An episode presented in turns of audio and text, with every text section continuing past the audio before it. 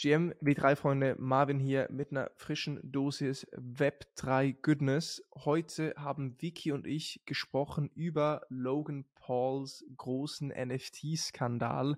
Was hat es damit auf sich? Was lernen wir daraus?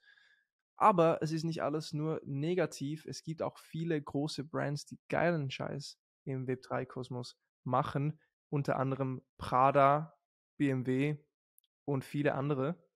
Darüber haben wir gesprochen, was da abgeht. Es war cool, es war aufschlussreich, es war dynamisch. Empfehlung meinerseits, hört es euch an und see you on the other side. Bist du auf Tee geswitcht? Nee, ich hatte genug Kaffee schon heute Morgen. Äh, immer wenn wir im Hub sind, haben wir noch keine Kaffeemaschine. Und die letzten zwei Tage war ich ja da. Das heißt, heute Morgen bei meinem ersten Kaffee, seit drei Tagen, war ich schon so ein bisschen, huh, jetzt äh, dann doch lieber einen Tee. Wann trinkst du deinen ersten Kaffee? Immer hier im Office. Wie viele Minuten nach dem Aufstehen? Immer hier im Office. Also ich äh, stehe, wie du weißt, etwas früher auf, mache vorher Sport und ich habe erst im Office meinen ersten Kaffee. Stark. Auch, also du bist da in der Hinsicht auf jeden Fall noch ein Vorbild. Die 10 Kilometer Instagram Stories sind legendär. und ich denke mir wieder so, du faule Sau. Ich mache ich mach 15 Minuten Spaziergang oder zwei Kilometer Joggen und denke so, ja, passt für heute Morgen. Nee, warum ich gefragt habe, ist, Andrew Huberman kennst du? Nee. So eine Personal Brand äh, von einem Wissenschaftler bei MIT macht er, glaube ich, auch äh, viele Studien und der explodiert auf YouTube, auf TikTok und der kombiniert sein Kommunikationstalent mit wissenschaftlichen Studien und hilft dir, dein Leben besser zu leben. Und einfach coole Learnings von ihm sind, dass du direkt nach dem Aufstehen unbedingt Sonnenlicht brauchst. Das ist eigentlich das Erste, mhm. was du machen solltest nach dem Aufstehen, innerhalb der ersten 60 Minuten. Und wenn die Sonne scheint, dann fünf Minuten reichen. Wenn es bewölkt ist, dann vielleicht 20, 30 Minuten, weil dahinter, hinter den Wolken ist immer auch die Sonne. Mhm. Und das ist unglaublich wichtig, um deine innere Uhr zu aktivieren, mehr Energie zu haben, zufriedener zu sein, ist äh, belegt wissenschaftlich. Kaltes Wasser ist unglaublich wertvoll. Jetzt fange ich da an mhm. mit so einem Biohacking, ja, li Live Your Life äh, Start. Um, aber, aber machst du so, machst du so kalte Duschen? Ich finde das ja, ich finde das so grausam. Oh seit Jahren. Also wirklich, das mache ich seit ich, glaube ich, 19 bin. Aber ich habe immer gemacht, dass ich warm starte und kalt aufhöre. Mhm. Und meine Freundin hat jetzt angefangen, auch kalt zu duschen, so seit sechs Monaten. Du kennst sie. Mhm. Und sie startet immer kalt. Oh. Und ich dachte so, ist das dein Ernst? Du hast nie kalt geduscht und jetzt startest du kalt? Jetzt muss ich auch kalt starten. Jetzt dusche, ich nur, jetzt dusche ich wirklich nur noch eiskalt von Beginn bis Ende. Äh, seit so den letzten sechs Monaten. Außer abends. Abends mache ich warm, weil der Körper muss abkühlen in der Nacht.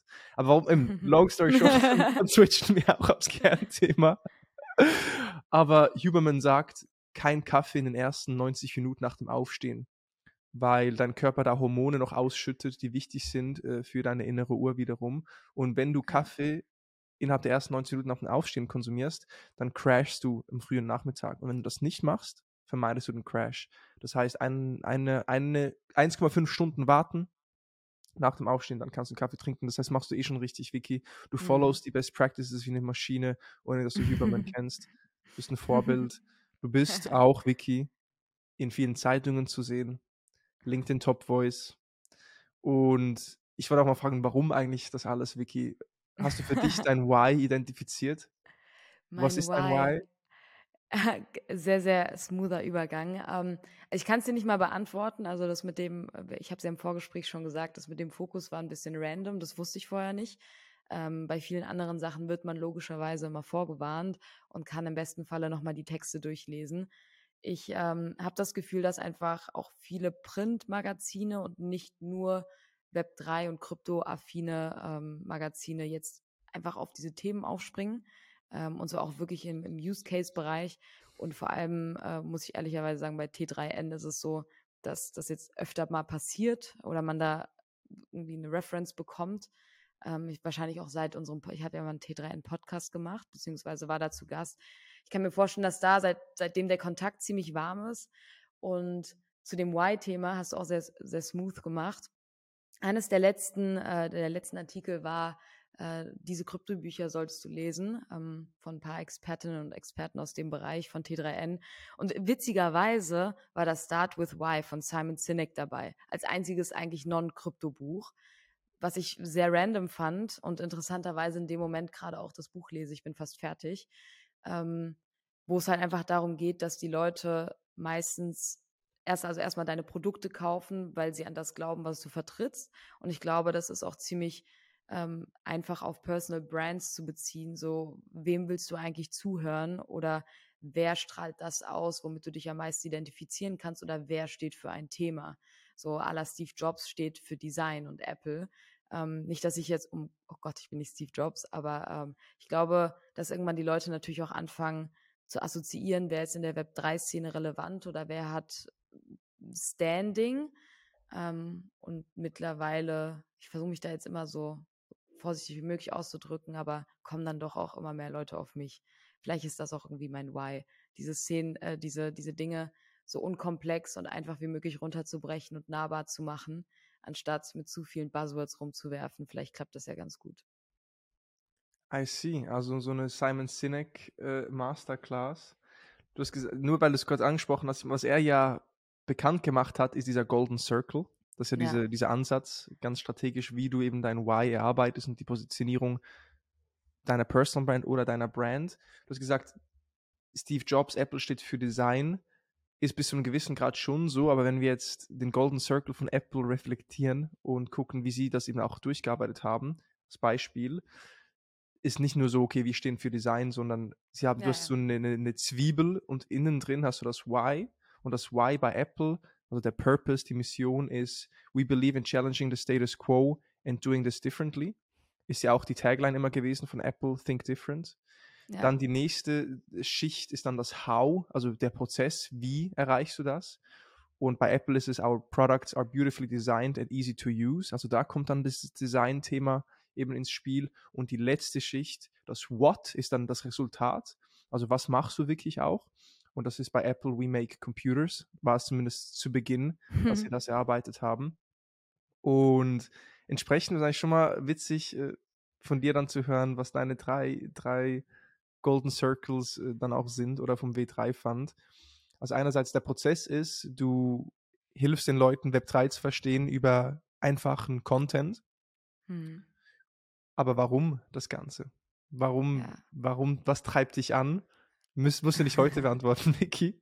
Aber, Aber ist äh, super, super spannend, dass du das fragst. Also das ist ja auch voll wichtig, äh, sich über solche Sachen Gedanken zu machen. Ich finde, das ist eines der, der geilsten TED-Talks, die ich jemals gesehen habe, weil die einfach so unglaublich Sinn machen, sich mit sowas auseinanderzusetzen als, Brand, als Personal Brand, als Unternehmen, als Produkt. Ähm, und vor allem im Web3-Space muss man sich ja schon sehr, sehr oft fragen, warum man das eigentlich macht. Und ich finde nicht, dass es ausreicht zu sagen, ich will Geld damit verdienen. Das passt nicht zu uns, das passt nicht zu mir, das passt zu vielen Leuten eigentlich nicht, die was in diesem Space machen, äh, weil dann kannst du auch einfach nur rumtraden. Also musst du dich natürlich schon immer hinterfragen, für, warum glaube ich auch daran äh, und warum ist das so wichtig? Und ich weiß nicht, ob ich das jetzt perfekt runterbrechen kann, weil ich mir so, wie du mich jetzt gerade gefragt hast, diese Gedanken noch nicht, das noch nicht gestellt habe. Ähm, aber vielleicht nehme ich das mal mit für nächste, Fol nächste Folge und überlege mir das mal wie ich es zumindest am besten nach außen tragen könnte. Also wirklich mal dieses Why, How, How, What äh, auf mich als Person und als Personal Brand im Web3-Space. Auch eine coole Challenge-Aufgabe an alle, die zuhören, mal zu reflektieren, wie denn euer Golden Circle auch ausschauen könnte. In diesem Sinne auch herzlich willkommen zum W3 Talk, Episode 66, 060 Folgen W3 Talk. Mein Name ist Marvin Sanchines und mit mir dabei die NFT Queen, Web3s Most Wanted LinkedIn Influencerin seit 2022, offiziell LinkedIn Top Voice. Man kennt sie aus T3N Reports, man kennt sie vom Focus Magazin. Sie ist eine der Top 100 Frauen im Tech Space oder Deutschland, ich Businesswelt. Oh, ich weiß gar nicht mehr, was es war. Auf jeden Fall Top-Frau. Auf jeden Fall. Und freue mich, wieder eine Session Web3 Goodness mit dir zu besprechen, Vicky. Und weil wir gerade von Golden Circle und diesem Why gesprochen haben, was ich ganz lustig fände, oder eine Person, die sich auf jeden Fall mal auch mit dieser Frage auseinandersetzen müsste, ist Logan Paul. Yes. Hast du mitbekommen, äh, dieser Skandal mit seinem NFT-Projekt? Kannst du uns da vielleicht kurz ja. abholen? Logan Paul, wenn ihr ihn nicht kennt, einer der größten Influencer-Persönlichkeiten, die es gibt auf dem Planeten. Er wurde mit Wein dazumals groß, Millionen Follower aufgebaut, hat dann einen YouTube-Kanal mit Millionen Subscribern aufgebaut, hat einen Podcast, Impulsive, und ist immer auf den neuesten Trends dabei, hat geboxt gegen Floyd Mayweather, ist hm. bei WWE mit am Start, also ein absoluter Entertainer. Und natürlich, wie soll es auch hm. anders sein, hat Logan Paul auch ein NFT-Projekt gelauncht. Mhm. Effektiv zwei Projekte tatsächlich, aber. Ja, ja, ja, genau. Aber ich weiß, ich das zweite weiß ich nicht mehr. Ja. Es ist Crypto Zoo. Darum, darauf wollte ich auch, hin, auch hinaus und da kannst du uns gleich gerne kurz abholen, Vicky. Crypto Zoo, das erste Projekt und dann 99 irgendwas, wo er 99 Fotos gemacht hat und die dann als NFTs vertickt. Ah, stimmt. Ja, das kommt auch in der Dokumentation vor. Das ist ja sein Herzensprojekt, was dann. Egal, jetzt nehme ich schon mhm. zu viel vor, zu, zu viel vorweg. Ähm, vielleicht mal kurz, um alle abzuholen, die es irgendwie verpasst haben, auch wenn ich nicht weiß, wie man sowas verpassen kann. Gefühlt jeder hat darüber gesprochen. Und es gibt speziell einen YouTuber, der so eine geile Reportage darüber gemacht hat, in drei Teile aufgeteilt. Sein Name ist CoffeeZilla. Fairerweise kannte ich ihn vorher nicht, auch wenn er Millionen von Abonnenten hat. Shame on me. Äh, Marvin kannte ihn vorher schon. Und es scheint so, als wäre er auf, in vielerlei Hinsicht ein investigativer Journalist, der einfach Informationen zu, auf den Grund geht und dann coole YouTube-Videos verpackt. Und ich habe auch gesehen, er hat auch schon mehrmals was zu Sam Bankman-Fried gemacht und äh, all diesen Persönlichkeiten, die in der Öffentlichkeit stehen. Und ähm, bei Logan Paul war es halt so, ich habe, ich weiß nicht, ob, ob also ich habe das von einem Jahr nicht mitbekommen, als er dieses äh, ähm, Crypto Zoo angeteasert hat. Ich kann mich zumindest nicht daran erinnern und dachte, es wäre etwas, was voll neu ist, aber das gibt es ja schon seit letztem Jahr. Und ähm, es ist ein Spiel, was er angeteasert hat, ein Blockchain-based Game mit ganz vielen Tieren, Tierbildern aller Sammelkartenprinzip.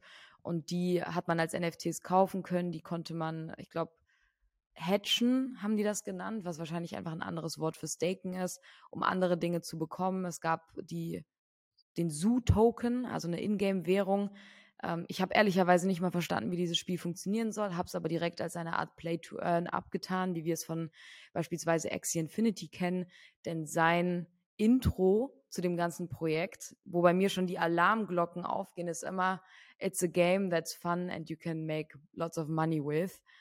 Ganz, ganz schwierige Aussage, aber genauso hat er es eben geframed und äh, lautstark dafür geworben. Ähm, wie gesagt, habe zu dem Zeitpunkt nichts davon mitbekommen und jetzt wurde es eben laut. Ich weiß nicht, was der Auslöser war, außer dass die Leute nicht das bekommen haben, was sie erwartet haben. Im Gegenteil, das ganze Projekt wurde als, als Scam abgetan, weil es nicht funktioniert. Die Bilder sind äh, totaler Schrott. Du kannst nicht mal hatchen, also du kannst eigentlich nichts machen, es funktioniert nicht. Und Logan Paul scheint sich nicht darum zu scheren, es besser zu machen oder den Leuten, die einen Haufen Geld investiert haben. Das, Im Video gibt es auch Interviews von Leuten, die haben da, also der, ich glaube, der, der am meisten reingesteckt hat, war so ein Dude aus Australien mit 500.000. 500.000 Euro oder australische äh, Dollar in dieses Game reingepackt, äh, mit der Hoffnung, in der Hoffnung, Geld rauszuziehen. Plus, das ist ja eine Person des öffentlichen Lebens, der vertrauen wir. Ähm, und ja, im Endeffekt ist nichts passiert. Das ganze Projekt war irgendwie schon shady aufgebaut, hatte noch eine Handvoll Krypto-Leute mit drin, äh, die das mitgezogen haben. Ich kannte die aber nicht und Logan Pauls Manager. Und jetzt heißt es, Logan Paul hat niemanden bezahlt und deswegen ist das Development-Team quasi abgehauen, hat das alles aufs Development-Team geschoben und noch schlimmer, sich eigentlich nie wieder zu diesem Projekt geäußert. So, das ist so die Zusammenfassung. Ähm, Vielleicht möchtest du hier ansetzen und ergänzen, was, was ich jetzt gerade nicht erwähnt habe, Marvin.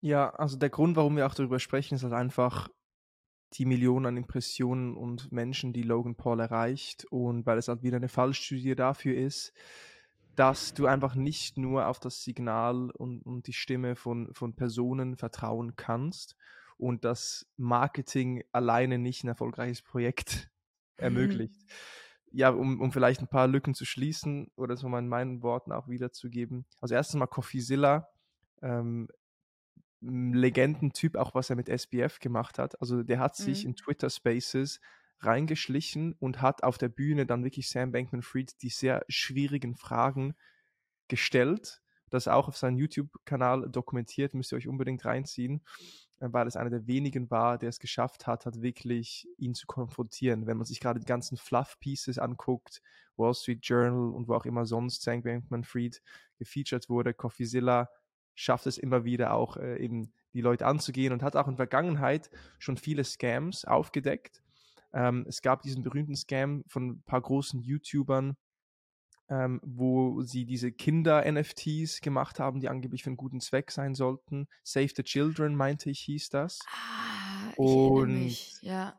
das hat er aufgedeckt und ist halt auch echt spannend, weil ja alles Blockchain-basiert ist. Man nennt ihn auch den Detektiv der Blockchain geht halt mhm. halt wirklich CoffeeZilla auch rein, trackt die verschiedenen Wallet-Adressen, nutzt Etherscan und verschiedene Plattformen und verfolgt halt wirklich alle Transaktionen und kann so sehr oft feststellen, eben was wirklich mit dem Geld und mit den Tokens passiert ist. Jetzt in Logan Pauls Case, der hat den CryptoSue gelauncht, hat das über seinen Podcast angekündigt, gesagt, wie du, wie du auch schon meintest, Vicky, it's a really fun game that earns you money. My developers can't stop playing it, their kids can't stop playing it. It's really, really fun und hat das so angeteasert. Dann gab es einen NFT-Drop und das waren wirklich Fotos von mhm. Stockbildern aus Adobe, die sie zusammengequetscht haben. Also ein Elefanten-Stockfoto mit einem Affen-Stockfoto gemerged und das war der NFT. Und der hat gesagt, handmade pieces of yeah. art. This is incredible. We worked on this for seven months. Und dann guckst du die Bilder an und denkst so, what is this? Aber ja, guckt euch selber an, macht euch eine Meinung mhm. ähm, dazu. Dann kam der NFT-Drop und ich meinte, da, da, haben sie drei, vier Millionen äh, gemacht an Umsatz und genau, die Leute haben investiert, weil sie ein Play-to-Earn-Spiel versprochen bekamen.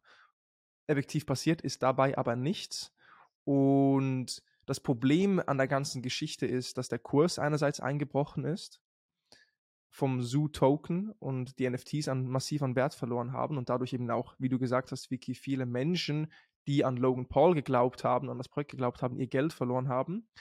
Und dann gab es Funkstille. Sieben Monate, nichts passiert, keine Kommunikation, keine Nachricht im Discord, zero, Funkstille. Und im gleichen Zuge launcht Logan Paul einfach ein neues NFT-Projekt, macht damit Millionen, 99 Originals mhm. hieß das.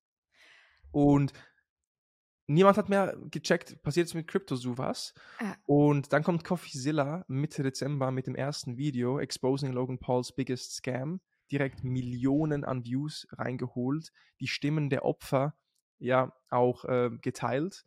Und auf einmal meldet sich Logan Paul wieder dazu. Und das ist das, was sich für viele bitter anfühlt, weil die Hintergründe sind angeblich, das Founding-Team war korrupt. Das heißt, Logan Paul und sein Manager wussten nicht, dass die beiden Co-Founder und Advisor äh, korrupt waren, ähm, schieben das alles auf die beiden, haben sie dann auch rausgekickt. Jetzt läuft da irgendwie im Hintergrund ein Verfahren. Haben dann ein neues Development-Team eingestellt, aber da gab es irgendwie Zahlungsverzüge angeblich. Darum sind die wieder raus. Und das Problem an der ganzen Geschichte ist, es ging ja nicht darum, dass du ein Tierfoto kaufst, was irgendwie auch schön ist und an Wert gewinnt, sondern es wurde ein Spiel versprochen. Das effektive Produkt gab es nie, wurde nie entwickelt. Und das hat CoffeeZilla aufgedeckt, Logan Paul als Scammer bezeichnet. Die Reputation von Logan Paul hat auch wieder gelitten. Ihr müsst wissen, es gab dazu mal diesen Skandal im japanischen Wald, in diesem Suizidwald nennt man ihn, wo er ja Skelette gefilmt hat und sich darüber ein bisschen lustig gemacht hat. Da wurde er gecancelt, wie man so schön sagt, 2017. Seine Reputation am Ende, niemand hat ihn ernst genommen und dann hat er sich langsam aber stetig wieder zurückgekämpft mit seinem Podcast, mit seinen YouTube-Videos und eigentlich wirklich auch wieder seine Reputation massiv gesteigert und viele haben gesagt, okay, er hat sich verändert, ich vertraue ihm und haben darum auch in dieses Projekt mhm. investiert. Und dieser Skandal jetzt fühlt sich ein bisschen an wie 2017, weil ihn wieder alle als Scammer ja bezeichnen. Und ja, Status Quo ist jetzt, Logan Paul hat sich zurückgemeldet, YouTube-Videos gemacht, gesagt, CoffeeZilla macht das nur zu seinem eigenen Zweck. Es gibt viele Infos, die sie nicht kennen. Er will jetzt CoffeeZilla anzeigen und da selbst ein Verfahren starten wegen äh, Defamation. Also er hat äh, Falsches über Logan Paul preisgegeben, seine Reputation geschädigt und verspricht jetzt zum ersten Mal über Discord der Community, hey, wir bauen ja das Spiel irgendwann 2023, 2024 kommt das Ganze. Und that's the tea. Das ist die Story pretty much. Es ist noch nicht zu Ende und wie wir es auch bei Genesis äh, sehen und den Winklevoss-Zwillingen, äh, da gibt es ja Twitter-Beef. Genauso mhm. passiert es auch bei Logan Paul und Coffeezilla. Also wirklich, die, die schreiben halt öffentlich auf Twitter. Du siehst, das sehen dann vier bis sieben Millionen Leute jeden Tweet. Und da ist einfach unglaublich, wie wir einfach live teilnehmen an diesen Skandalen, an diesen Diskussionen. Und Krypto ist wirklich jetzt und Web 3 die letzten vier Wochen auch aktuell wirklich einfach nur ein, ein Theater, ein, ein, ein, Spektakel, was man beobachten kann. Aber das, das ist es doch immer. Also das gefühlt war Krypto, also ich kenne keine Branche und ich dachte auch manchmal, ich bin im falschen Film, ne? Wo so viel Bullshit und random Stuff passiert. Leute sind so dreist auf so eine ganz komische Art und Weise, aber gleichzeitig bockt auch niemanden, wie man sich nach außen hin vertritt. Also, wenn du dir mal andere Branchen anschaust, wie irgendwelche Investmentbanking-Firmen oder Immobilien, I don't know, Makler, whatever, du dürftest, also meiner Meinung nach, niemals dich so krass in der Öffentlichkeit abbilden, wie jetzt beispielsweise im Web3-Space. Klar, gibt noch ein paar andere Bereiche, aber Web3 ist da schon echt sehr, sehr heftig, äh, was da teilweise auf Krypto-Twitter abgeht. Und äh, so meine Gedanken jetzt zu, zu dem Punkt nochmal. Ich finde, also ich kann mir sehr schwer vorstellen, dass Logan Paul unschuldig ist. Ich glaube, ich habe äh, tief in mir drin, da sowieso auch bin ich ein bisschen biased. Ich feiere den einfach nicht so, ähm, muss ich ganz ehrlich sagen. Ich glaube auch, dass du nicht komplett unschuldig sein kannst, wenn du Leuten etwas so krasses versprichst und dann am Ende, also als ob du noch nie diese Bilder gesehen hast oder whatever, nicht in, in irgendwie in diesem Prozess mit eingebunden. Ich verstehe nicht, warum er es macht, weil er ist doch reich. Also das ist mir immer ein Rätsel, warum Leute, die sowieso schon Geld haben, wegen, für mich sind zwei, drei Millionen viel, aber ich glaube, in Relation zu dem, was du dir dadurch kaputt machst, kann ich mir einfach nicht vorstellen, dass es das wert war. Vielleicht ist irgendwas passiert. Nichtsdestotrotz, äh, Play-to-Earn-Games und Spiele, die, mit denen du irgendwie viel Geld verdienen kannst, da sowieso, da sollten sowieso schon immer die Alarmglocken läuten. Ähm, vielleicht aber nochmal so als Kontext, warum wir vor allem dieses Thema jetzt nochmal mit reinziehen äh, in Podcasts wie diesen. Klar, auf der einen Seite aufdecken, News, äh, das, das ist einfach gerade, worüber, worüber Krypto, Twitter und die Welt spricht. So viel ist nämlich in der vergangenen Woche nicht passiert. Aber auch ähm, sich so ein bisschen fragen, was will man, also warum NFTs, warum Web 3? Muss ich jetzt nur, weil das ein Thema ist, über das alle sprechen und alle jetzt Geld damit machen, muss ich jetzt als Unternehmen, als Individuum, als Team, als Verein oder whatever, muss ich jetzt NFTs droppen und muss es genauso machen wie alle anderen auch? Nein, natürlich nicht. Äh, man sollte sich, um aufs Anfangsthema wieder zurückzukommen, immer hinterfragen, warum macht man etwas? Ähm, welchen, welchen Mehrwert kann ich schaffen? Passt das überhaupt zu meinem Unternehmen, zu meiner Brand? Möglichkeiten gibt es und die sollte man auch nutzen. Web 3 heißt nicht, dass du ein NFT-Drop machen musst äh, und das war's oder dass du ein Play-to-Earn-Game machen musst. Mittlerweile gibt es so unglaublich viele kreative Modelle, diese Technologie für sich zu nutzen, für die Zielgruppe zu nutzen. Wichtig ist einfach nur, dass man sich wirklich, wirklich im Klaren darüber ist, was man macht und vor allem, dass diese Technologie vielleicht, dass da mehrere Augen drauf schauen sollten, ähm, damit es einfach auch funktioniert. Denn auch da gibt es noch nicht so viele Beispiele, ähm, wie, wie andere Brands es gemacht haben, beispielsweise. Und ähm, vor allem auch immer die Transparenz und die, ich sag mal, die Nähe zur Community beibehalten. Denn ich, ich bin echt sehr gespannt, was passiert. Denn ich kann mir vorstellen, dass Logan Paul jetzt wieder gecancelt wird. Aber, und ich hoffe nicht, dass es passiert, dass wenn er jetzt wirklich, wirklich, wirklich sich ein Team ranholt und dieses Spiel durchzieht, das Ding wird dann safe trotzdem durch die Decke gehen. Einfach weil es jetzt diese polarisierende Aufmerksamkeit hat. Das ist so schlecht und so ungesund, aber ich könnte mir vorstellen, dass das trotzdem funktioniert. Und das Schlimmste ist, er hat ja trotzdem schon Geld damit verdient. Gut, offiziell, er hat sich nichts ausgezahlt, sondern sein Advisor, okay. sein Scammer-Kollege ja. hat das Geld weggezogen oder zumindest sein, sein Zeug verkauft. Darum ist, entstand auch der Verkaufsdruck auf die ganzen Holder, weil einer aus dem Core-Team seine ganzen Funds verkauft hat. Also so, so fing auch alles an einzucrashen. Mhm. Also ich denke, wie du gesagt hast, Vicky, es geht wirklich auch hier darum, sich vor Augen zu führen, dass jemand mit NFTs first und NFT Drop first Geld eingesammelt hat mit dem Versprechen, du kannst mehr Geld machen. Also die Incentivierung war auf Geld aus. Du kannst noch sagen, it's a really fun game that earns you money. Wenn du da earns money reinpackst, dann ist allen scheißegal, wie fun das Game ist. Und trotz allem geht es ja um ein Spiel. Und das ist genau das Problem. Es wurde nie ein Spiel entwickelt. Es ist nie was passiert. Und größter Fehler, und das ist auch das, was Logan Paul vorgeworfen wird, weil wir wissen ja nicht, ob er eine gute Intention hatte oder ob er vielleicht im Background das trotzdem noch hinbekommen möchte. Aber es wurde nichts kommuniziert mit den ganzen mhm. Holdern. Und stell dir vor, du investierst da tausende Euro, Dollar rein und du kriegst einfach kein Update. Sag mir zumindest, dass noch was kommt, dass sie gerade irgendwie mit Legal äh, Battles äh, arbeitet und dass vielleicht 2023 erst was entsteht, dass Verzögerung da ist, aber hey, es wird was passieren. Nichts. Es brauchte einen anderen YouTuber, der Logan Paul ja bloßstellt, damit auch eine Reaktion kommt. Und das ist das große Problem. Gemeinsam mit dem Fakt, dass kein Produkt äh, gelauncht wurde. Und klar sind NFTs eine super Möglichkeit, eben auch hier ein Play-to-Earn-Prinzip vielleicht zu implementieren. Die Funktion war eben, dass du dann ein, ein Tier hatchst aus diesen Eiern, die du kaufst. By the way, muss man auch korrigieren. Ich meine, das Hatching hat dann doch auch funktioniert. Also so ist es nicht, dass es gar nicht funktioniert hat, sondern auf der Ethereum-Blockchain oder so hat auch Coffeezeal an seinem Video noch angehängt. Also man konnte auch hatchen.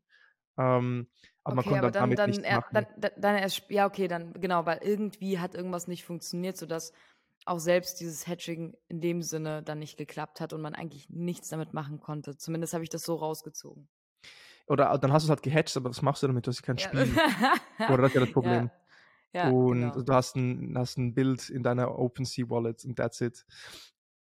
Genau, und so viel dazu. Und wieder ein Beispiel, ey, Marketing ain't everything. Und Logan Paul ist ein Marketer, aber kein starker Product Builder, wie man hier sieht. Kriegt es nicht in ein Dev-Team zusammenzubekommen. Aber lustigerweise, das sagen viele, kann ich mir auch gut vorstellen, ist dieser Skandal jetzt auch der Grund, warum sie das Produkt bauen werden und hier Geld investieren, um das auch ja. hinzubekommen, die Kurve zu kriegen. Und ja, wir werden sehen. Das Internet vergisst schnell. Die Reaktion war schwach hat halt keine, keine Verantwortlichkeit auf sich genommen und darum, ja, auf jeden Fall ein sehr bitterer Geschmack, egal ob er schuldig ist, scammen wollte oder nicht. Es gibt ja auch Instagram-DMs, die sie geleakt haben, wo man merkt, es geht nur ums Geld. Ja. Genug Logan Paul, Personal Brand, kontrovers. Wir werden sehen, was entsteht. Guckt durch Twitter, guckt durch YouTube an. Es ist auf jeden Fall Unterhaltung. Mhm. Und äh, macht am meisten Spaß, wenn man auch selber natürlich nicht emotional investiert ist, sondern das einfach nur als Unterhaltung auch anschauen kann. Natürlich tut es mir leid für alle, die da auch Geld verloren haben. Wenn ihr selber da investiert wart oder das zu tun habt, schreibt uns gerne. Vielleicht können wir es featuren oder auch nochmal von euch spannende Insights kriegen. Jetzt, man könnte jetzt meinen, okay, Scams, wir haben auch Genesis versus Gemini angesprochen. Guckt euch einfach den Tweet an von, vom Winkelboss, von Cameron Winkelboss, wenn ihr sehen wollt, was da gerade abgeht. Würde jetzt den Rahmen sprengen, darüber noch zu sprechen. Ähm, wir können euch den Tweet auch in die Show Notes packen. Ich, ich packe das auch hier gleich in den Chat rein, weil es war eine offene, ein offener Brief von Cameron Winklevoss an Barry Silbert, dem CEO von Genesis. Und da sieht man zwei CEOs, Milliardenunternehmen, Milliarden an Funds und die betteln sich auf Twitter öffentlich. Guckt es euch an, ja. ich lasse es dabei. Man könnte meinen, okay, alles negativ. Geht überhaupt was Gutes? Und der Fakt ist, ja, es geht. Und zwar viele große Brands sind aktiv im Web 3. Legite Brands, nicht nur äh, Personal Brands wie Logan Paul. Hm. Und Vicky, du hast ein paar mitgenommen, ein paar Beispiele, die wir gerne mal reflektieren können, was denn die ganzen Brands auch im Web 3 gerade machen. Und es sind viele. Vielleicht angefangen mal mit Prada. Ja, Hast du dazu yes, was? Yes, yes, yes genau. Ähm, ja, das ist tatsächlich erfreuliche Nachrichten, die ich jetzt in den letzten Tagen gelesen habe, weil ich dachte, okay, jetzt passiert erstmal nicht so viel und ach, Krypto hat so schwer getroffen. Ähm, Prada ist interessanterweise schon ultra lange in diesem Space und die haben ja dieses äh, Time Capsule NFT. Das ist, und da bin ich nochmal auf die, ich bin mal durch die Webseiten da gehüpft. Also die haben ja wirklich so eine ganze Krypto, so ein Krypto-Department und ähm, jeden erst, also jeden ersten Montag im Monat, habe ich jetzt auf der Website gelesen, releasen die ihr Prada Time Capsule NFT. Und das ist immer ein äh, Digital Asset als Kleidungsstück, also immer virtuelle Kleidung, streng limitiert auf ungefähr 50 Stück, ähm, die du sowohl digital als auch physical bekommst. Äh, nur digital ist jetzt gerade für uns natürlich ein Stück weit interessanter und ähm, machen das mit einem Artist, der früher mal mit denen eine Kollektion gemacht hat oder sowas oder früher mal berühmt war und haben jetzt ihre, lass mich nicht lügen, die wievielte es jetzt ist. Irgendwie geht es auf die 30 zu. Ähm, ihre Kollektion mit einem Artist, let me see, wie der heißt. Ich finde, der hat nämlich so einen etwas komplizierteren Namen. Warte, warte. Mit Enzo Ragazzini. Sorry, so kompliziert ist er nicht. Und zwar ähm, eine Limited Edition, die jetzt immer, also die machen das immer so, dass sie für 25, äh, 24 Stunden offen ist. 50 Stück kann man kaufen, bekommt einmal ein sehr limitiertes Piece in Real Life. Und so funktionieren ja auch diese, ich sag mal, streng limitierten Fashion Drops und dazu eben noch das NFT. Und das Interessante dabei, was ich finde, ist einmal eine Geschichte, ähm, weil das ein Prinz von 1969, deswegen Time Capsule NFT, von einem sehr bekannten Künstler. Du hast etwas, was du in Real Life anziehen kannst. Du bekommst das NFT dazu. Beides ist streng limitiert, also quasi Digital Twin. Und äh, die machen das seit über, also ich habe einen Drop gesehen von 2020. Ob das damals schon NFTs waren, weiß ich nicht. Äh, interessanterweise lässt sich Prada einfach auch nicht davon abhalten äh, und machen da einfach weiter und bieten ihrer treuen Community, ihrer Fan-Community eben diese exklusiven Inputs ähm, on a monthly basis. Und das finde ich eben richtig cool. Also auch wenn man auf die Website geht, ich finde es also witzig, weil die machen das auch komplett auf Deutsch. Also ich bin gerade ja. auf der deutschen Website und das liest sich dann alles immer so ein bisschen komisch, wenn alles auf Deutsch ist und da man gesiezt wird in diesem NFT-Bereich. ähm, aber ja, sieht echt geil aus. Also es gibt zu allem immer so coole, coole Videos und da steckt auch einfach schon Geld und ein Team dahinter. Und interessanterweise frage ich mich dann einfach, was langfristig mit diesen digitalen Sachen passieren wird, weil auch das sind ja, das sind ja legit Pieces. Die sind alle animiert, das ist alles immer in so einem richtig emotionalen Trailer abgebildet. Ähm, und es wäre natürlich ganz cool, wenn du es irgendwann auch wirklich tragen kannst oder für mehr nutzen kannst. Aber ich wollte es mal hier in den Raum stellen und einfach zeigen, ähm, Prada macht das schon richtig lange. Die scheint gar nichts zu bocken, die machen es auch weiter. Und äh, wie viele Lux Luxury Brands machen die eben beides. Und das finde ich auch wichtig. Einmal das digitale Piece, aber vor allem auch das, was du physisch benutzen und anfassen kannst, weil, seien wir mal ehrlich, das ist immer noch das, was Stand jetzt einfach wertiger ist. Und also ich sehe jetzt eben, du kriegst ja Zugang zu einem Discord-Server. Ja, genau. Weiß man sonst noch, was man mit den NFTs machen kann? Ich habe absolut keine Ahnung, nein. Es ist, äh, was ich interessant finde, also du scheinst, wahrscheinlich kriegst du auch irgendwie noch Behind-the-Scenes-Content oder sowas, zumindest steht überall immer exklusiv, limitiert und alles. Ähm, ich habe da aber letztens auch drüber nachgedacht. Ehrlicherweise muss man doch nicht sich so ultra krass viele Sachen ausdenken. Also klar, es kommt immer darauf an, was du machst und welche Zielgruppe du ansprichst, ob du irgendwelche komplexen Staking-Mechanismen einbaust, ob du ein Game baust oder whatever.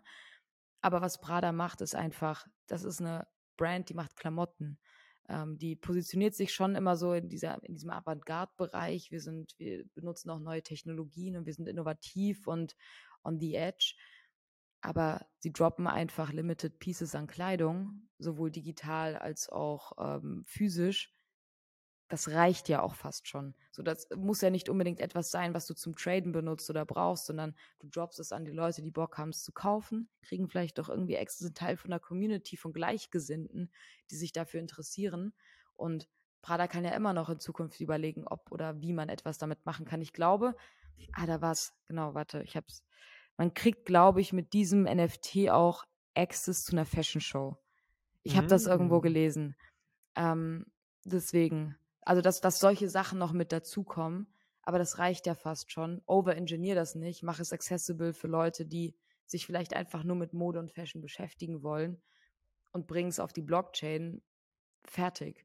Also vielleicht liege ich da auch falsch, aber bevor man da zu komplexe Prozesse reinbaut und eigentlich die Core-Community und die Zielgruppe verliert, die sich eben für Pradas Why interessiert und Prada feiert, weil es Prada ist, ähm, finde ich das eigentlich schon eine, also einfach ein ganz cooles Ding. Ich habe es selber natürlich nicht gekauft. Ähm, ist auch nicht in meinem Price Range, mir sowas zu kaufen. Und sowieso, wenn Sachen streng limitiert sind, äh, werden sie meistens von Bots attackiert. Aber es sieht schon echt geil aus. Also ich würde jedem mal empfehlen, sich mal kurz, oh, sorry, ich war gerade auf der Website, da kam gerade so ein fetter Sound, ähm, sich mal die Websites anzuschauen dafür. Die haben wirklich extra ihren Prada-Krypto-Bereich und äh, wie alles dargestellt ist, sieht einfach geil aus. Ein geiles Branding. Auf jeden Fall. Okay, cool. Erste ja. Brand, die hier was macht, NFT-Launch. Wir werden sehen, yes, was daraus yes. noch entsteht. Also sonst noch äh, coole Beispiele für uns. Wir hatten jetzt eine Fashion-Marke. Hast du vielleicht irgendwas aus der Autobranche noch für uns, um ein bisschen das Ganze abwechslungsreich zu gestalten? Also, ach Mensch, Marvin, da hast du ja noch gar nicht in den Newsletter geschaut. Ähm, genau, worüber gerade alle sprechen, ist äh, BMW. Ähm, will jetzt gemeinsam mit der Binance Chain, also der BNB Chain, äh, die Blockchain nutzen, um Treueprogramm aufzubauen. Um genauer zu sein, in zwei Phasen abgebildet, haben sie sich jetzt ähm, die, ich sage jetzt mal Tech Agency CoinWeb dazu genommen und dann auf der anderen Seite halt noch Binance als äh, Provider für den Blockchain Layer, um auf der einen Seite ähm, ihre Supply Chain und all diese Prozesse äh, transparent auf der Blockchain abzubilden und ich sag mal weg vom Papierkram hin zu wir möchten jetzt einfach alles, was damit zu tun hat, äh, irgendwie auf der Blockchain und mit der Smart Contract Technologie abbilden, um intern erstmal Prozesse effizient abzubilden. Das ist vielleicht jetzt gerade für uns ein bisschen weniger interessant. Das, worauf wir natürlich schauen, ist in der zweiten Phase, möchten sie auch ein ähm, BMW-Treueprogramm aufbauen. Und Treueprogramm, Loyalty-Programm haben wir jetzt viel im Zusammenhang mit Starbucks gehört, die meiner Meinung nach eigentlich einer der ersten waren, die das so ähm, so auf der Blockchain abbilden, ähm, wo halt auch wirklich ein Businessmodell hintersteht und es nicht als kleines Zeitprojekt abgetan wird. Und so scheint es auf den ersten Blick bei BMW auch zu sein. Die konzentrieren sich gerade erstmal auf den thailändischen Markt. Ich verstehe nicht warum. Also wird einen Grund haben, dass die sich überhaupt erstmal nur auf einen kleinen Kernmarkt konzentrieren. Ich weiß jetzt einfach noch nicht genau, warum Thailand. Das hätte habe ich jetzt aus der Pressemitteilung nicht rauslesen können. Ähm, und das, was mich daran eher catcht, ist, also ich kann mir erstmal vorstellen, im asiatischen Markt so Digital Assets und generell Digitalisierung ist einfach deutlich fortgeschrittener.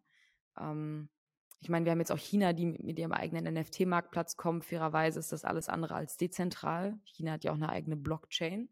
Äh, nichtsdestotrotz gucken wir meistens in Topics Virtual Fashion und NFTs und äh, wie die breite Masse darauf reagiert, schon sehr oft nach Asien. Und jetzt scheint es so, als würde man mit Thailand ausprobieren, wie so ein Loyalty-Programm bei BMW aussehen kann, um neue Anreize für Kunden zu schaffen. Und ich finde, das Interessante, was ich da rauslesen konnte, ist, du kannst ja dann eben auch mit anderen Leuten aus dem Ökosystem partnern. Also was ganz smart ist bei Binance, sind ja auch riesengroß, haben unglaublich viele Projekte und Partnerschaften.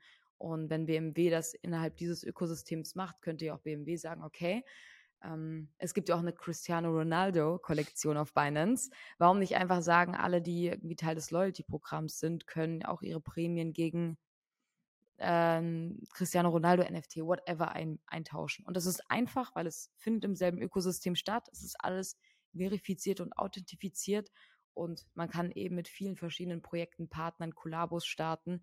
Es ist viel effizienter, transparenter gleichzeitig auch und ist auch wahrscheinlich einfacher als irgendwelche Coupons die ganze Zeit mitzunehmen. Ich weiß nicht mal, wie das in Web 2 aussehen kann, dass man ähm, themenspezifische Projekte so aneinander dockt.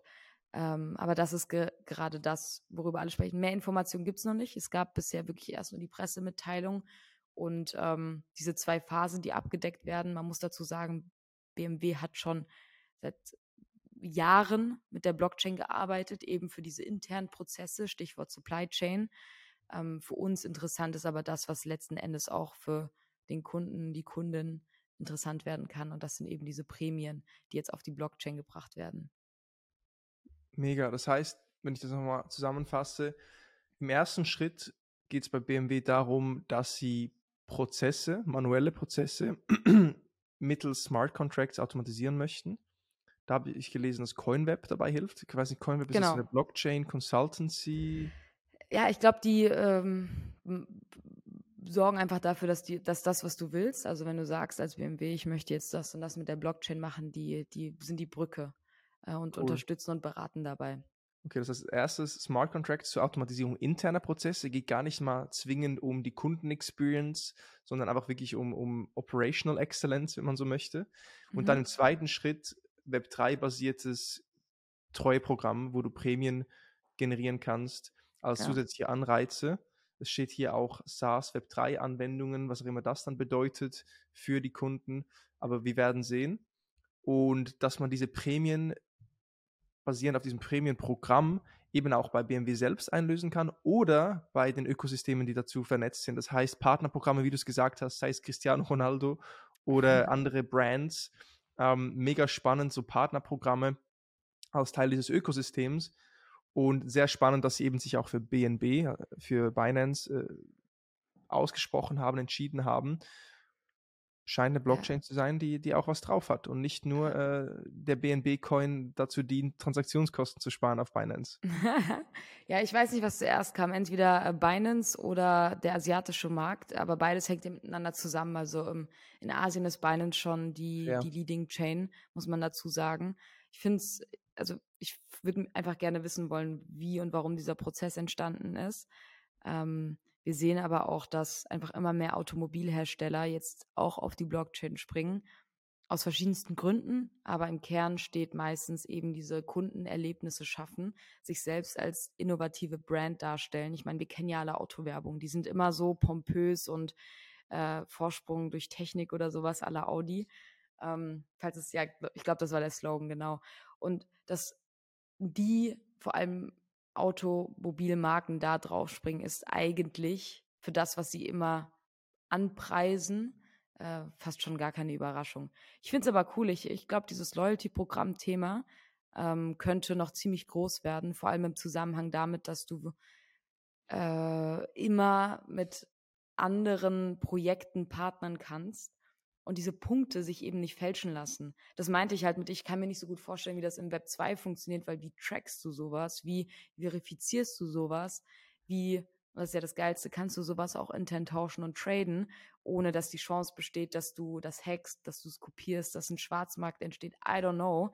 Ähm, ich glaube, da unterschätzen wir, was da langfristig auch mit passieren kann. Das heißt, wir gucken jetzt nicht mehr nur auf Starbucks, sondern jetzt auch auf äh, BMW, wobei ich glaube, das dauert noch ein bisschen. Gut, ich meine, Web 2 basierte Loyalitätsprogramme sind ja nichts Neues oder nichts Undenkbares, gibt es ja genügend. Genau, Starbucks ich meinte nur, ich meinte, sorry, dass ich da unterbreche, nur wie das, was die machen wollen, im Web 2 funktioniert. Genau. Das meinte ich. Nee, sehe ich, also worauf ich hinaus wollte, ist so klar, ja. eben, du kannst diese Loyalitätsprogramme machen, Punkte sammeln in einer geschlossenen App, in einem geschlossenen Ökosystem, mhm. eben wie wir es von Starbucks bis anhin kannten. Aber wenn du jetzt über Binance, über BNB-Blockchain jetzt sowas aufbaust, dann auf einmal kann ein Sekundärmarkt entstehen. Du kannst deine Punkte vielleicht äh, auch tauschen, bei anderen Brands einsetzen, die Teil dieses Ökosystems sind. Also es ist ein offener Bereich und gegebenenfalls du eben auch die Möglichkeit, das auszucashen, in Fiat-Währungen umzutauschen, andere Währungen umzutauschen, who knows. Ähm, aber du kannst jetzt freier agieren, aber hast durch die Blockchain halt die Sicherheit und Transparenz nach wie vor dabei. Und da könnt, wüsste ich auch nicht, wie das äh, Web 2 basiert funktionieren sollte. Ich bin aber auch nicht der Technical Guy hier, von dem her. Coole Sache. Okay, wir hatten jetzt Prada, Fashion, wir hatten BMW, Auto. Es gibt noch eine andere Fashion-Brand, HM, die hatten auch was mit NFT. Vielleicht kannst du da kurz äh, Rapid Fire sagen, was, was mit auf sich hat.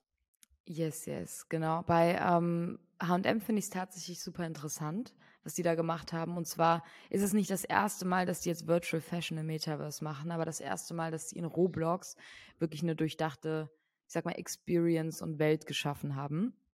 Und zwar ähm, haben die das, wat, wie heißt es, Looptopia äh, erstellt, wo eben Roblox-User zu Designern werden. Und das ist ganz interessant, weil ich habe sehr oft schon über diesen Roblox-Report gesprochen, den, äh, den ich irgendwie in meinem Flugzeug gelesen habe, wo es sehr, sehr stark darum geht, dass eine jüngere Generation ihre Identität in diesen virtuellen Welten findet, dass man anfängt, sich auch darüber zu scheren, was man eigentlich anzieht, wie man ähm, eine Identity aufbaut und wie man zu Designern wird. Also dass auf einmal alle die Tools an die Hand bekommen, um selber Klamotten zu designen, um die vielleicht auch zu verkaufen, um die zu tauschen, whatever. Und genau das macht H&M gerade mit Looptopia, machen quasi so ein sehr verspieltes, äh, so eine sehr verspielte Welt, die sie äh, ihren Usern zur Verfügung stellen. Du kannst äh, mit deinem Avatar Klamotten erstellen, du kannst sie mit anderen Leuten tauschen, du lernst zu recyceln, was ich auch ganz interessant finde. Also ich muss auch fairerweise dazu sagen, ich bin jetzt nicht der große H&M-Fan. Es ist für mich immer noch eine ha Fast-Fashion-Brand. Äh, die versucht da wahrscheinlich in vielerlei Hinsicht auch ein bisschen Greenwashing zu betreiben. Machen wir uns mal nichts vor. Nichtsdestotrotz bin ich als Jugendliche schon auch viel mit H&M aufgewachsen und rumgelaufen. Und äh, ist ja auch klar, dass die versuchen, sich jetzt auf verschiedenen Wegen sowohl in der neuen Technologie zu positionieren, als auch immer Tools mit einzubauen, um sich selbst auch als umweltfreundlicher darzustellen. Und nevertheless, Kids wachsen damit auf. Wenn du lernst, wie du selbst in Roblox, wenn du deine Klamotten recycelst, sprich zurückgibst, dass du dafür Experience Points oder irgendwas anderes zurückbekommst und rewarded wirst, könnte ja unterbewusst schon mal was in dir auslösen. Ähm, ich habe äh, für alle, die den Podcast hören, können auch auf jeden Fall den Newsletter lesen, denn da habe ich auch ein paar Links reingepackt, damit man ein Gefühl davon bekommt, wie es aussieht, wie man da durchlaufen kann ähm, und wie man zu, zu Designern wird. Ähm, es spricht aber wahrscheinlich auch eher eine etwas jüngere, jüngere Generation an, weil es halt wieder um verspielte Figürchen geht. Ähm, aber genau das macht HM jetzt eben gerade wie viele andere Brands auch mit einer Roblox Experience. Okay, also HM goes Gaming virtuelle Welt mit Roblox. Ja. Ich nehme an, die meisten von euch kennen Roblox. Ist ja eine riesen, riesen Plattform, ein Game, wo du ja selber auch Dinge drin kreieren kannst, oder? Und, und so eine offene Welt hast, so ein bisschen Minecraft für Kids. Ja, genau, genau. Also das ist wirklich die, ähm, die, ich sag mal, die Welt, die wahrscheinlich äh, am attraktivsten außerhalb von Web 3 ist. Wir haben schon sehr, sehr oft drüber gesprochen, dass äh, Brands einfach anfangen, sich in Roblox zu platzieren, da irgendwelche Minispiele aufbauen oder Welten schaffen, damit äh, User eben mit deren Brand interagieren können. Und das ist meistens nicht mit dem Call to Action, kauf jetzt hier ein Prada-T-Shirt oder kauf jetzt hier etwas bei HM, sondern eher interagiere mit der Geschichte, interagiere mit dem, was die Brand erzählt. Also Storytelling spielt natürlich eine große Rolle und wachse unterbewusst mit dieser Brand auf. Also das ist so ein bisschen die Long-Term-Vision. Denn was macht ein Gucci in, in Roblox? Was macht ein Armani in Roblox? Wenn sich die Zielgruppe, die ja meistens zur Gen Z, wenn nicht noch drunter gehört, das meistens sowieso nicht leisten kann. Das sind einfach diese nahbaren Brands. Das ist wirklich, da wird in Storytelling investiert, in mit der Marke interagieren um dann natürlich langfristig eine Bindung aufzubauen, die immer zu Kaufentscheidungen führt.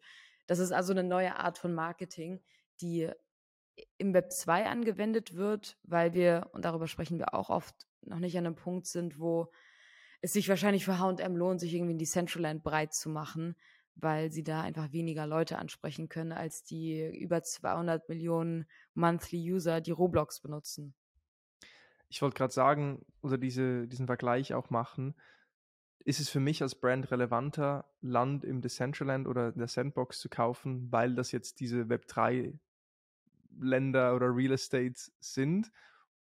Aber keiner verbringt wirklich Zeit, um was zu machen, was denen Spaß macht da drauf.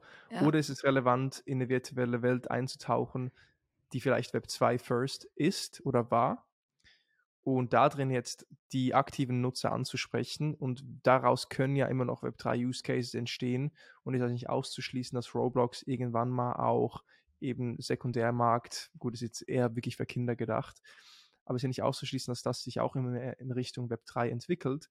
Aber das Wichtigste ist ja, den Nutzern eine, eine geile Experience zu geben.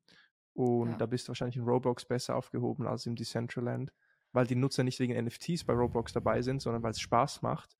Und ich, es ist tatsächlich jünger als Gen Z, 100 Prozent. Das sind ja, ich weiß nicht, was das Media Alter ist, aber so 8- bis 12-Jährige so vielleicht. Ja, äh, ich glaube, vielleicht, so, vielleicht sogar noch ein bisschen, bisschen älter zum Teil. Aber ja, du hast mhm. recht, Gen Z ist ja jetzt mittlerweile auch, ich glaube, ich bin knapp an der Gen Z vorbei mit meinem Alter. Ich glaube, es würde sogar noch, du würdest in beide Kategorien reinpassen. Nein, nein, ich nein, auch. Ich bin, ich bin 96er. Ich bin nicht mehr 97, Gen Z. Ja. Ich identifiziere mich auch als Millennial, aber tatsächlich, wir würden in beide Kategorien gerade so reinpassen. Ja. Wir sind so die Grenze. spannend. Smart auf jeden Fall, die junge Generation auch direkt abzuholen und dabei auf wichtige Werte wie eben Nachhaltigkeit auch zu pushen, auch wenn das vielleicht in der realen Welt noch nicht so gelebt wurde oder falsch versprochen wurde von HM, ist das jetzt zumindest ein Weg, den jungen Menschen, den Entscheidern von morgen auch bereits diese Kernwerte mitzugeben und die Brand eben auch mit diesen Werten zu assoziieren und damit aufzuwachsen ist ein cooler Ansatz und eine, wie es scheint, positive Message. Von dem her GG AM für diesen Move. Es gibt viele, viele weitere Brands, die auch Sachen im Web 3 machen, Projekte umsetzen. Und da gibt es einen LinkedIn-Post von Mark Philipp, der auch gut Reichweite reingebracht hat. Ich schicke den auch in den Chat rein. Ja. Und den könnt ihr euch sonst angucken. Marc Baumann auf LinkedIn hat es gepostet. Und da werdet ihr sehen, also wirklich von Nivea zu Burberry zu Hello Kitty zu Skoda zu Mastercard. Alle großen Brands sind dabei. Es gab auch eine Quote, die ich gelesen habe, Vicky, vom Mastercard CEO, dass, das habe ich in Milk Road gelesen, dass 2023 ein großer Fokus wirklich sein wird von Mastercard, den Nutzern geile Krypto-Experiences und Zugang zu ermöglichen. Das heißt, vielleicht äh, Brands wie Wired in Bankrott, in Pleite, ja. Web3 Native Brands. Wired hat unter anderem äh, auch Metamask geholfen, eben Fiat in Krypto umzuwandeln und, und dieses Onboarding zu ermöglichen. Ging leider jetzt pleite offiziell. Aber die Web2 Native Brands, wo viele gesagt haben, die werden untergehen, wenn sie nicht äh, adaptieren, die bestehen immer noch und sagen jetzt, sie fokussieren sich mehr auf Web3 und Krypto. Also spannende Entwicklung. Guckt euch den Post gerne selbst an. Ich denke, es würde den Rahmen auf jeden Fall sprengen, hier noch weitere Brands zu reflektieren oder ja, ja, äh, ja zu analysieren. Es gibt natürlich eine Brand, die uns beiden Wiki sehr am Herzen liegt und das ist die W3 Fund, W3 Brand selbst. Und wir hatten schon Podcasts davor zum Hub gesprochen, zum Coworking Space, den ihr aufbaut und zum Ökosystem, was ihr aufbaut. Wir hatten vorher über die BNB Blockchain gesprochen. Vielleicht sind ja dann auch Firmen wie Binance und Co. dabei. Ich will da nichts, ich weiß da nichts von, äh, keine Ahnung, ob da was entsteht, aber äh, es, es scheint auf jeden Fall, als ob da ein cooles Ökosystem mit großen Playern auch ja, am Aufbauen ist. Und da wollte ich fragen, ob du uns vielleicht abholen kannst, wie jetzt so ein Web3, ein W3 Coworking Space auch ausschaut und was da der Status quo ist. Genau. Ähm, ich wollte dann nochmal ein kleines Update zugeben, weil wir jetzt gerade fleißig daran arbeiten, einen sehr, sehr interessanten Coworking und Event Space in Berlin aufzubauen.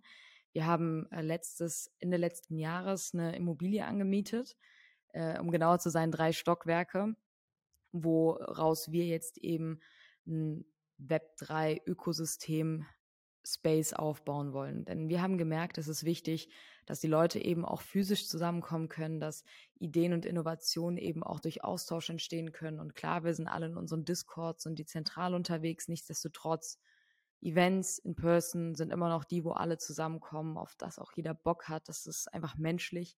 Und wir nehmen euch so ein bisschen mit, äh, vor allem ich eben auch auf LinkedIn, wie dieser ganze Prozess eigentlich aussieht, wenn man literally from scratch einen Coworking Space aufbauen möchte, was eigentlich dazugehört, ohne jetzt natürlich auch Brands und Namen zu nennen, mit denen wir gerade noch in Verhandlungsposition sind.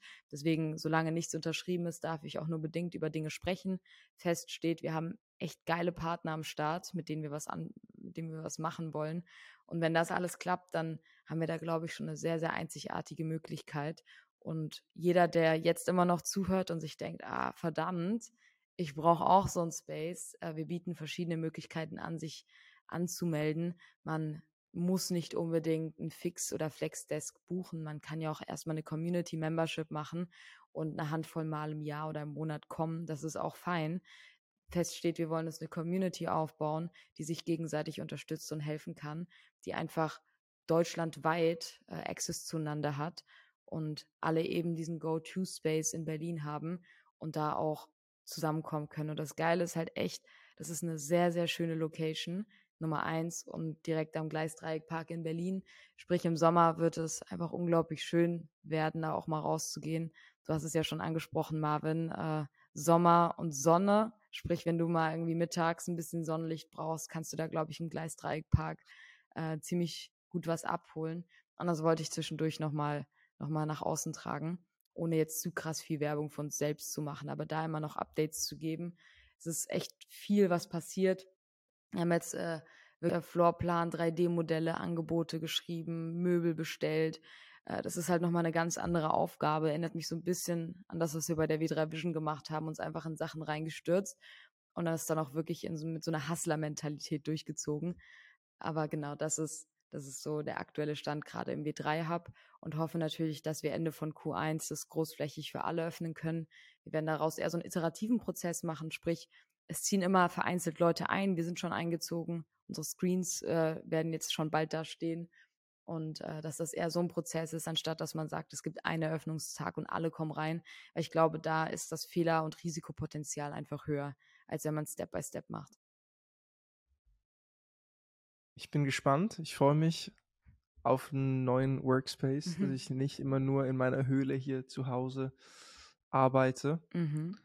Und wenn ich auf die Zeit gucke, Vicky, fast eine Stunde voll. Ja. Ich denke, wir machen Cut hier, oder? Ich denke, wir machen Cut. Das war ein gutes Ende. Sehr gut. Dann meldet euch, wenn ihr Bock auf W3 habt. Wenn ihr Feedback habt, ihr wisst, wie uns erreicht. LinkedIn, Discord, wo auch immer ihr uns findet. Und ja, es geht weiter Woche für Woche. Nice Session. GG.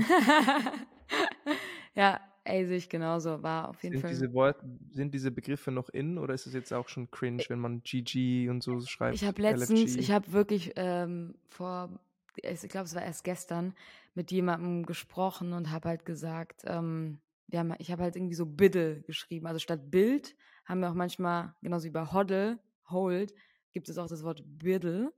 Äh, und der Typ hat es gar nicht gecheckt. Und er ist auch im Web dran. Der war so, oh, verdammt, ich werde alt. Und dann hat er angefangen, so ganz viel Wagmi zu schreiben, um irgendwie wieder reinzukommen. Und ich dachte so, oh Mann, das sagt halt echt keiner mehr.